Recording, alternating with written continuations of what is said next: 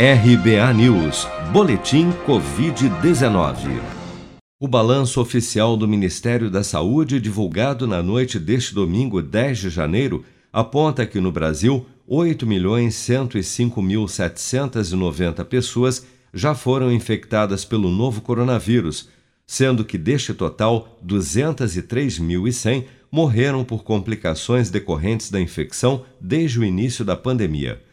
De acordo com as estimativas do governo, 7.167.651 pessoas já se recuperaram da Covid-19, enquanto outras 735.039 seguem internadas ou em acompanhamento. Somente nas últimas 24 horas foram reportados pelas secretarias estaduais de saúde 29.792 casos e 469 óbitos pelo novo coronavírus em todo o país. O governo do Japão anunciou neste domingo, 10 de janeiro, ter encontrado uma nova variante do coronavírus em quatro viajantes que estavam no Brasil.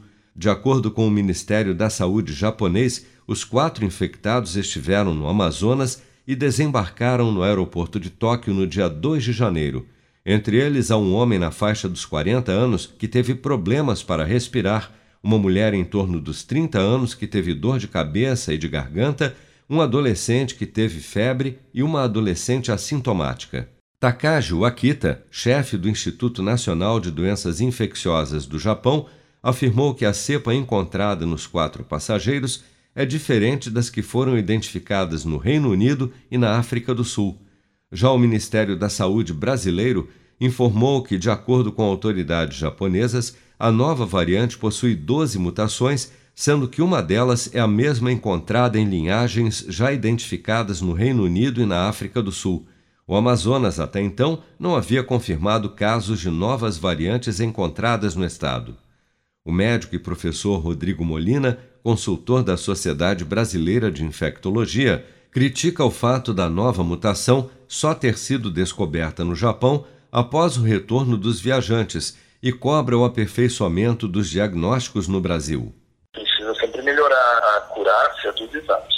Muitas pessoas estão ainda fazendo diagnóstico por exame que não deve ser, como por exemplo teste rápido. O teste rápido não é um exame que define o diagnóstico. O ideal é a PCR mesmo. Já foi emitida uma nota pelo Ministério da Saúde caso os testes convencionais, né, mesmo PCR B negativo o paciente com alta suspeita de estar infectado pelo corona, que seja então visto novos alvos para tentar fazer o diagnóstico. E é assim que a gente vai começar a identificar essas novas variantes. Em nota, o Ministério da Saúde brasileiro declarou que não há nenhuma evidência científica de que os imunizantes em estudo contra a Covid-19 não sejam eficazes para combater o vírus com mutações. Você está preparado para imprevistos? Em momentos de incerteza como o que estamos passando, contar com uma reserva financeira faz toda a diferença. Se puder, comece aos pouquinhos a fazer uma poupança. Você ganha tranquilidade, segurança e cuida do seu futuro. Procure a agência do Sicredi mais próxima de você e saiba mais. Sicredi, gente que coopera cresce. Com produção de Daniele Vaz, de Brasília, Flávio Carpes.